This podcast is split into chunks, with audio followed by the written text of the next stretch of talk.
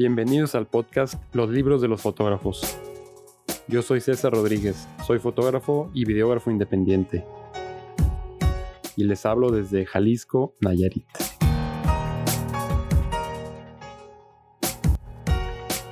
Hola a todos, ¿qué tal? ¿Cómo están? Muchas gracias por escucharnos una vez más. Este episodio es un poco especial, es el episodio para cerrar el año 2020 y en esta ocasión le pregunté a los entrevistados qué libros recomendaban ellos que leyeron este año, en este 2020. Entonces, pues debido a, las restricciones, a las fechas y al cierre de año, no pudimos hacer llamadas por Zoom, pero me mandaron sus mensajes de voz. Entonces, entonces vamos a escucharlos. Estas son las recomendaciones o los libros que más les gustaron a los que participaron en este podcast en el 2020. Muchas gracias.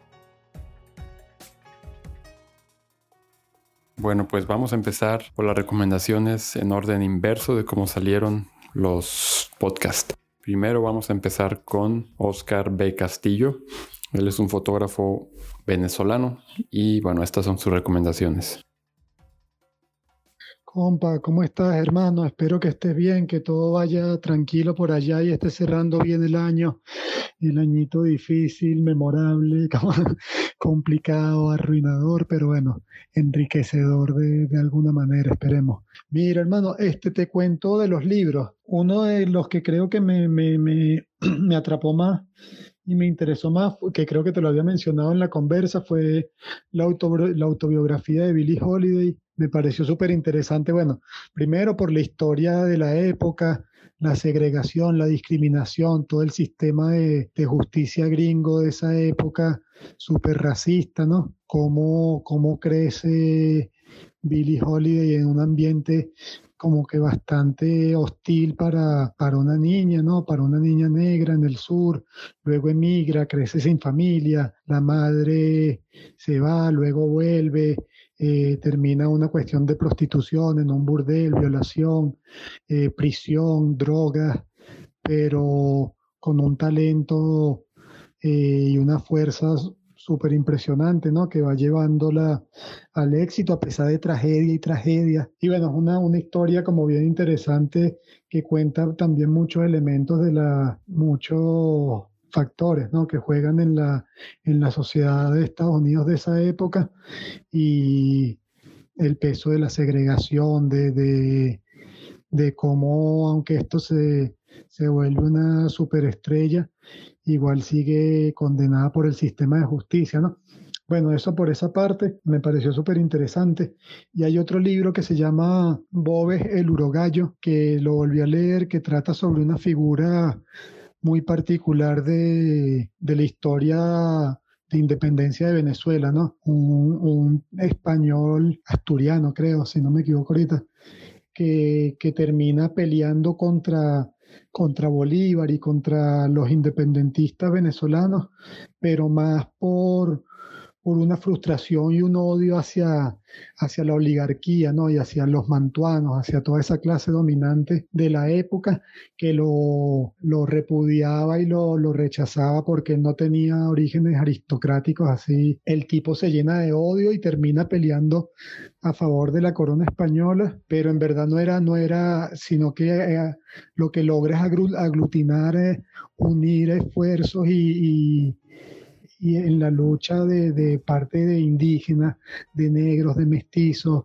de todas las clases rechazadas, excluidas, y terminan peleando por la corona, pero es porque el tipo lo, los logra unificar en, su, su resentimiento y su, ¿cómo se podría decir? Su dolor y su ira y su rabia contra esas clases dominantes que los tenían eh, excluidos y, y que mantenía un status quo, pues. Entonces es súper fuerte, además la, narración, la época, eh, los lugares, ¿no? Cuentan de unos lugares de Venezuela y, compararlos con, con, épocas actuales, con situaciones actuales, es como un viaje bien interesante. Eso creo que te podría mencionar que particularmente, y luego, bueno, hay otros que, que, que también, pero que vamos a dejarlo cortico para no hacer una hora más de, de, de, debate aquí. Un gran abrazo, papá. Suerte con todo y espero que termine bien tu año por ahí. Para ti, para tu familia, los tuyos, amigos, amores, todo lo, lo cercano y todo, toda la gente alrededor. Abrazo, hermano. Y vamos a seguir ahora con Alicia Vera.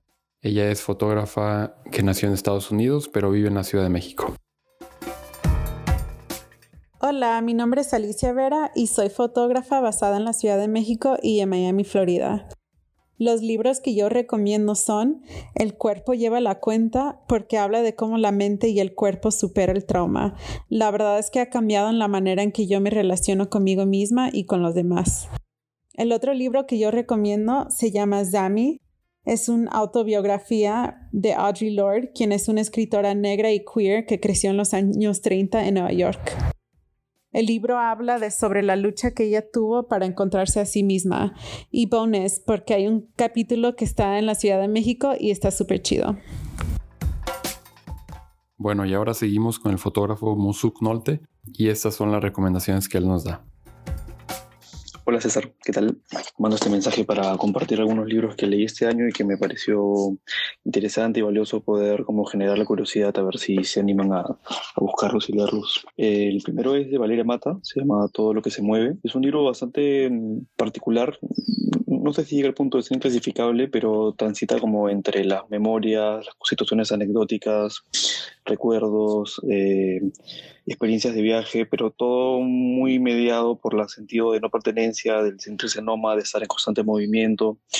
Y creo que es interesante, digamos, para quienes de una u otra manera, por nuestro oficio, lo que hacemos, estamos viajando constantemente, encontramos mucho eco y mucho mucho, mucho espacio de, diálogo, ¿no? De, de, generar como un vínculo en experiencias propias con las experiencias que se narran o se cuentan en, en los relatos, que son más bien como bastante dispersos, aparentemente inconexos, cortos, un poco más, más largos, citan cosas históricas, recuerdos. creo que no lo estoy reseñando en el, en el potencial que, ten, que, que, tiene en realidad, pero fue una gran sorpresa porque lo vi con escepticismo y cuando empecé a leerlo no paré hasta acabar. Entonces creo que vale la pena que le den una, una mirada. Se editó en, en México, pero seguro pueden encontrar información en, en internet. Otro libro que leí iniciando el año y me pareció súper interesante es eh, La máquina de hacer poesía de Luis Alberto Castillo. Eh, tiene un subtítulo que dice Imprenta, producción y reproducción de poesía en el Perú del siglo XX. tiene esta apariencia como académica, pero en realidad es bastante interesante de, leer y tiene mucho que ver en cómo la, la, tecnología o la falta de tecnología o la restricción de acceso a, aparatos tecnificados o técnicos eh, condicionaron, digamos, cómo se terminaron editando muchas de las publicaciones en, en, el Perú vinculadas a, la, poesía, a la poesía experimental. Eh, y creo que es interesante, digamos, el, diálogo que podemos generar eh, en la actualidad, ¿no? De, qué manera los aparatos terminan mediando, limitando o amplificando nuestras posibilidades de, expresarnos, ¿no? En ese caso eran cosas tan increíbles como que algunas editoriales, por ejemplo, La Rama Florida, que es una de las más importantes que, que había en el Perú, Sí, era una, imprenta que hacía sus publicaciones con una máquina de, de, tipos, entonces tenían letras limitadas, entonces llegaba un punto en que habían ciertos poemarios que por falta de letras no se podían hacer. Entonces pensar eso, digamos, con muchos ejemplos históricos y, y ver, digamos, de qué manera eso ha influido en la producción editorial en el Perú. Además de ser como un documento muy, muy históricamente muy interesante, creo que, que generaba muchas cosas para pensar, digamos, de cómo, cómo en la actualidad nos vinculamos con, con la tecnología cómo se nos impone una manera de, de, expresarnos en base a esos aparatos, ¿no? que ya vienen con, una, con un programa eh, con un programa listo ¿no? para, para, para que nosotros pensemos que estamos haciendo cosas, pero que en realidad ya vienen como con muchas limitaciones. ¿no?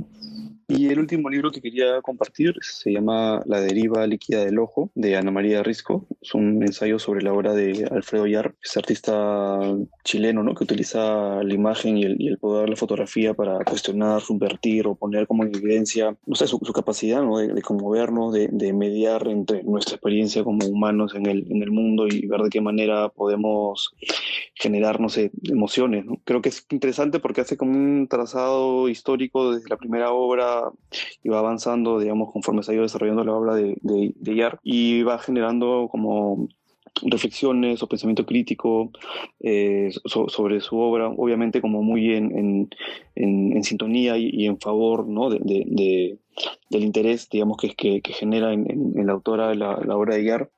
Pero creo que es también interesante, digamos, todas esas cosas que, terminan quedando no, no, meramente en el libro, sino como se desprenden del libro y de qué manera, digamos, lo que andamos haciendo, lo que andamos pensando, eh, cómo consumimos noticias, quizás eh, generan un puente y un, diálogo, ¿no? Entonces es esta idea de, que el libro es como un repotenciador de nuestra experiencia vital, ¿no? De, de cotidiana.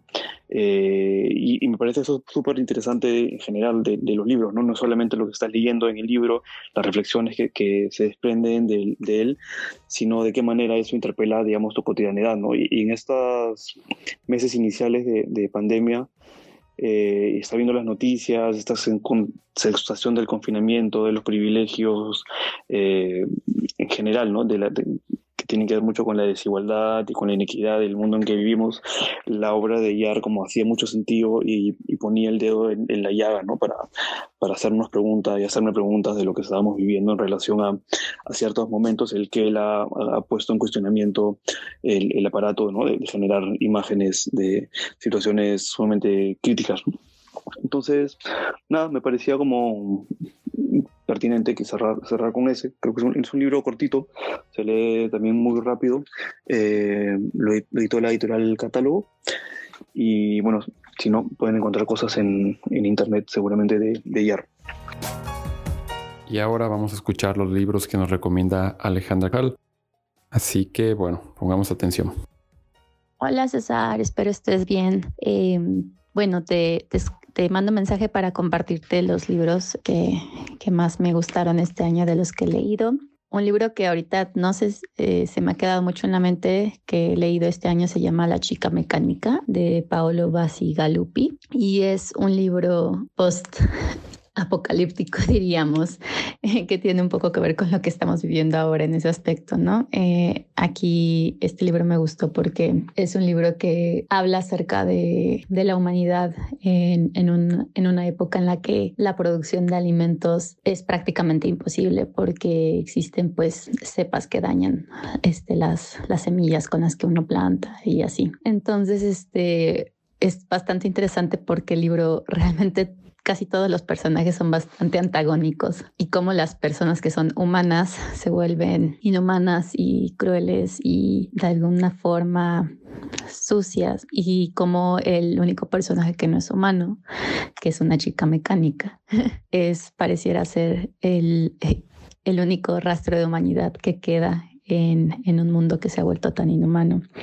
Y mucha de esa humanidad viene de, de la misma inocencia, de no entender, no conocer y simplemente tener como una serie de limitaciones en su sentir. Entonces, este ha sido un libro que me ha hecho reflexionar mucho acerca de, de, lo que estamos viviendo ahorita, ¿no? Y otro libro, que es un libro muy, muy pequeñito que leí este año, que, que me gustó, que se llama Todos deberíamos ser feministas, de Chimamanda Ngozi Adichie. Y bueno, es un libro que habla acerca, pues, de las experiencias de una mujer eh, nigeriana que habla acerca desde su propia experiencia personal eh, y cómo eso la volvió feminista y por qué eh, trata de explicarle a las personas en su, en su vida lo importante, ¿no? Entonces me gusta mucho porque a veces creo que eh, abordamos ciertos términos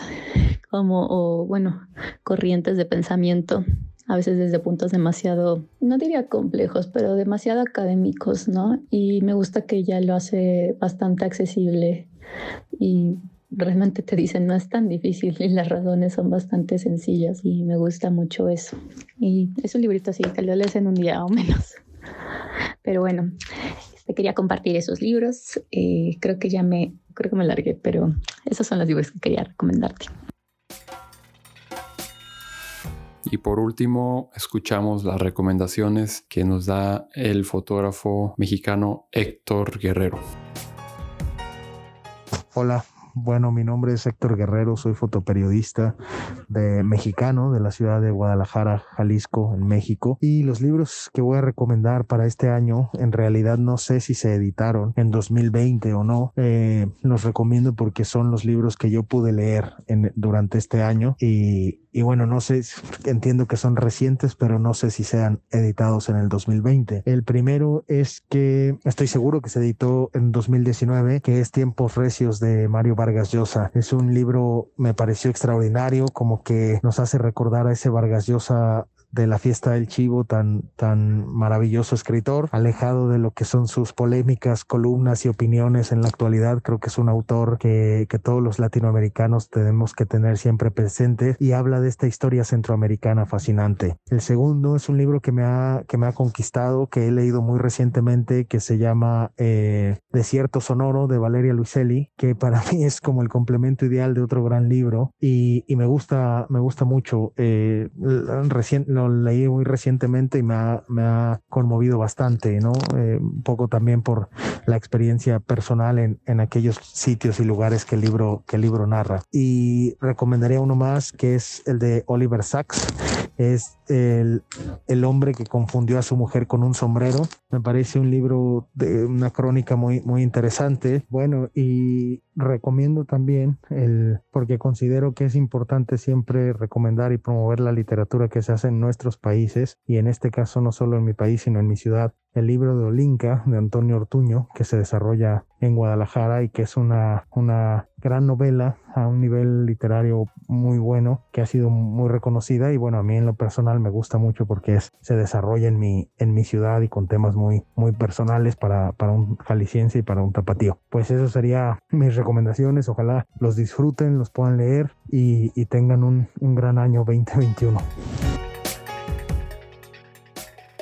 bueno, pues estas fueron las recomendaciones y espero que tengamos oportunidad de leerlas el próximo año. Y quiero agradecer a, a, toda la audiencia que estuvo con nosotros en esta primera etapa del podcast y espero que el próximo año tengamos a más invitados y empezar a abrir un poco más el panorama, tal vez entrevistando a editores, tal vez haciendo algunos episodios en inglés y bueno, pues de nuevo muchas gracias y los mejores deseos para este 2021 que viene.